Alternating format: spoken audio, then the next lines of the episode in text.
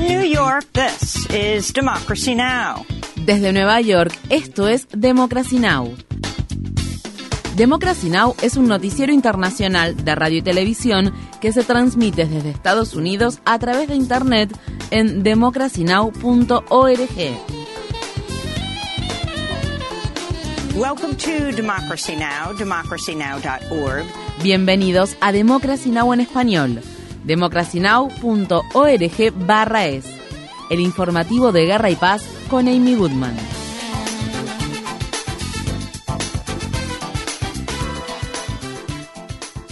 El expresidente Donald Trump ha comparecido este martes ante un tribunal de la ciudad de Nueva York para la lectura de los cargos penales que fueron presentados en su contra. El caso se deriva de los pagos secretos de dinero que el expresidente hizo a la estrella de cine para adultos Stormy Daniels durante su campaña presidencial de 2016, solo unos días después de que se publicara el escandaloso video del programa Access Hollywood en el que Trump se jacta de agredir sexualmente a mujeres. Si bien no se ha podido acceder al contenido de la imputación, la revista Newsweek informa que el expresidente enfrentará 34 cargos de delitos graves por falsificar registros comerciales. Trump es el primer expresidente de Estados Unidos en ser imputado. Su audiencia de lectura de cargos estaba programada para las 2 y cuarto de la tarde, hora local, y se espera que los partidarios de Trump, incluida la congresista de extrema derecha del estado de Georgia, Marjorie Taylor Greene, se congreguen para manifestarse a favor del expresidente frente al tribunal. En la víspera de las protestas, el alcalde de la ciudad de Nueva York, Eric Adams, emitió una advertencia a las personas a las que llamó alborotadores.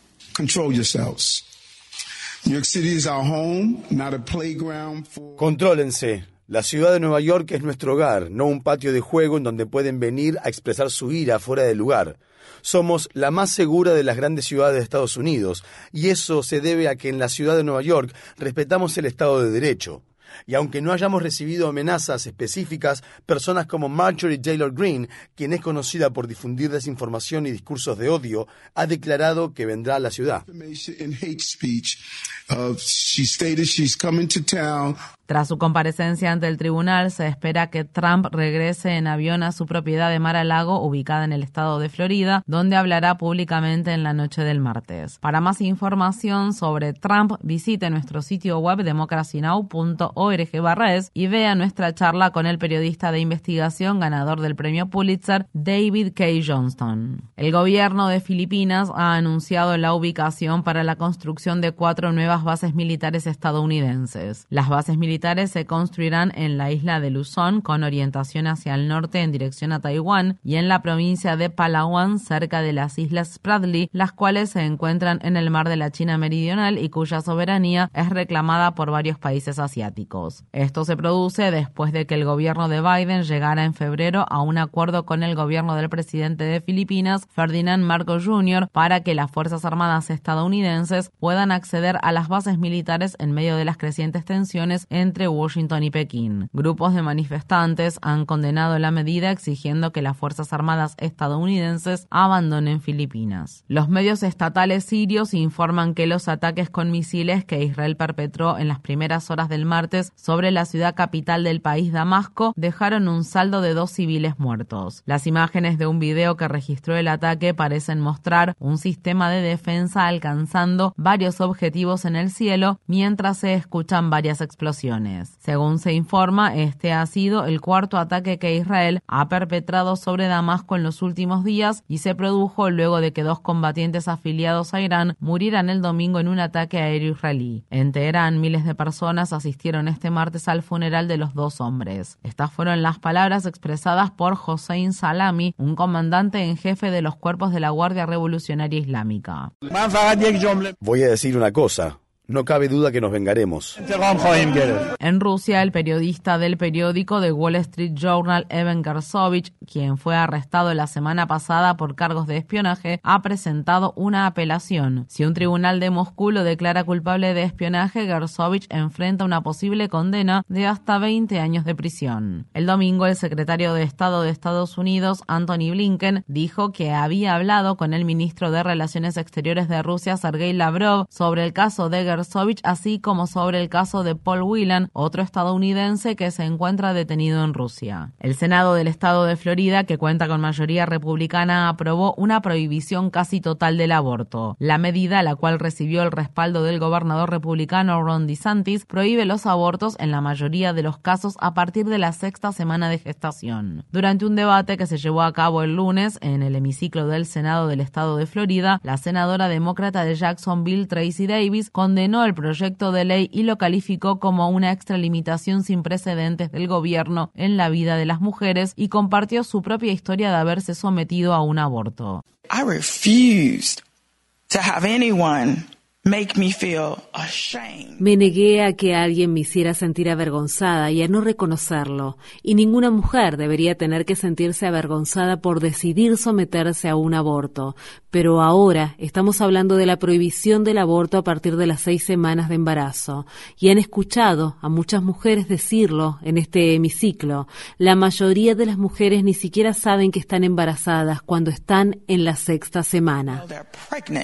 By the time they're in the sixth El lunes por la noche, al menos 11 personas fueron arrestadas en una manifestación a favor del aborto que se llevó a cabo frente a la sede del gobierno municipal de la ciudad de Tallahassee. Entre los detenidos se encuentran la presidenta del Partido Demócrata de Florida, Nikki Fried, y la líder de la minoría demócrata del Senado estatal, Lauren Bock. En Tennessee, miles de estudiantes de la ciudad de Nashville abandonaron sus clases el lunes y marcharon hacia el Capitolio estatal exigiendo que los legisladores de ese estado aprueben una legislación para regular la tenencia de armas de fuego, incluida la prohibición de las armas de asalto. La movilización se produjo una semana después de que una persona armada matara a tres adultos y tres escolares de nueve años en una escuela de primaria cristiana y privada de la ciudad de Nashville. Los líderes republicanos del estado de Tennessee han destituido a tres legisladores demócratas de sus cargos en comités legislativos por participar en las protestas pacíficas que se llevaron a cabo tras el tiroteo masivo en una escuela primaria de la ciudad de Nashville. El lunes, grandes multitudes de manifestantes que se encontraban en la galería de la Cámara de Representantes de Tennessee estallaron en cánticos de fascistas al tiempo que los miembros de la mayoría cualificada del Partido Republicano votaban a favor de expulsar de forma permanente a los representantes demócratas Justin Jones de Nashville, Gloria Johnson de Knoxville y Justin Pearson de Memphis. Estas fueron las palabras expresadas por el representante Justin Jones.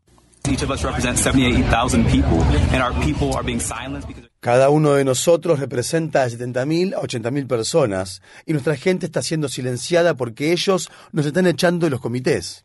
Los republicanos están amenazando con llevar adelante una votación para expulsarnos hoy. Nuestras credenciales de identificación de miembros han sido canceladas. Nuestras credenciales de identificación de representantes han sido canceladas. Así no es como funciona la democracia. Nosotros somos elegidos para servir a nuestros votantes. Y soy el legislador demócrata más joven aquí, el del distrito más diverso y al echarme están silenciando la voz de mis votantes.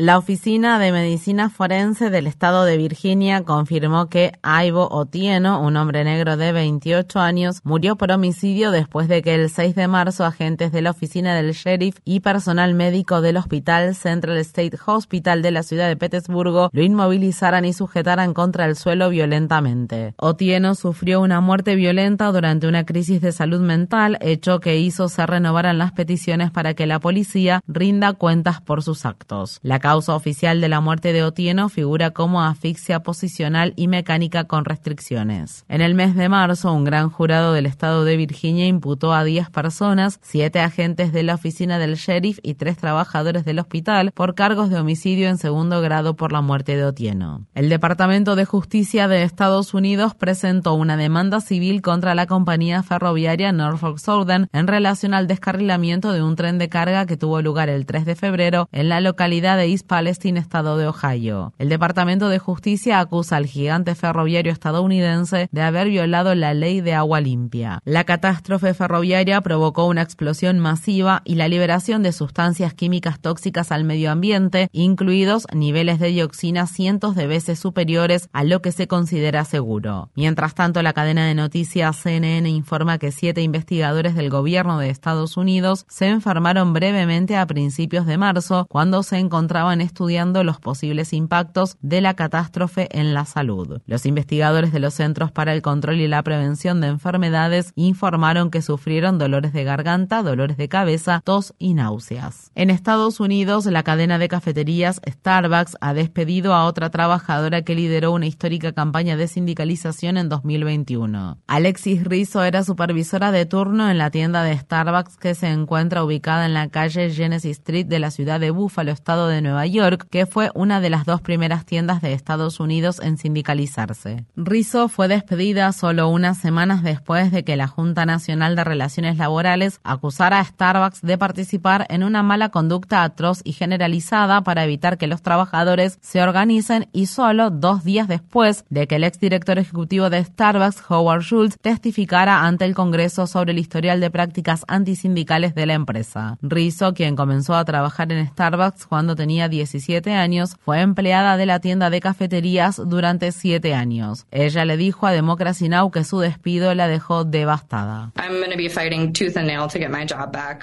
Voy a luchar con uñas y dientes para recuperar mi trabajo. Yo creo que no es en absoluto una coincidencia que esto sucediera dos días después de que le hirieran el ego a Howard Schultz frente al Senado. Me despidieron ese día. Otros dos compañeros de Búfalo fueron despedidos el mismo día. Otro supervisor de turno de aquí, que se expresaba a favor de la sindicalización, recibió un aviso el mismo día. No creo en absoluto que eso sea una coincidencia. Creo que Howard Schultz estaba tratando de demostrarnos que todavía tiene poder sobre nosotros, y así es como pueden ejercerlo. Pero no es solo eso. Para mí, esto implica perder toda mi vida. Visite nuestro sitio web democracynow.org barra es para ver nuestra entrevista con Jason Saxton, otro empleado de Starbucks que fue despedido tras organizar una campaña de sindicalización. Finlandia se unió formalmente este martes a la OTAN, lo que duplica la frontera terrestre de la OTAN con Rusia, ya que Finlandia y Rusia comparten más de 1.300 kilómetros de frontera. Finlandia se une a la alianza militar una semana después de que el Parlamento de Turquía votara a favor de ratificar su membresía. Turquía y Hungría aún tienen que aprobar a Suecia como miembro de la OTAN. El Kremlin denunció la adhesión de Finlandia a la OTAN como un ataque a su seguridad. Visite democracynow.com barra es para obtener más información sobre la incorporación de Finlandia a la OTAN. Infórmate bien. Visita nuestra página web democracynow.org barra es. Síguenos por las redes sociales de Facebook, Twitter, YouTube y SoundCloud por Democracy Now! es.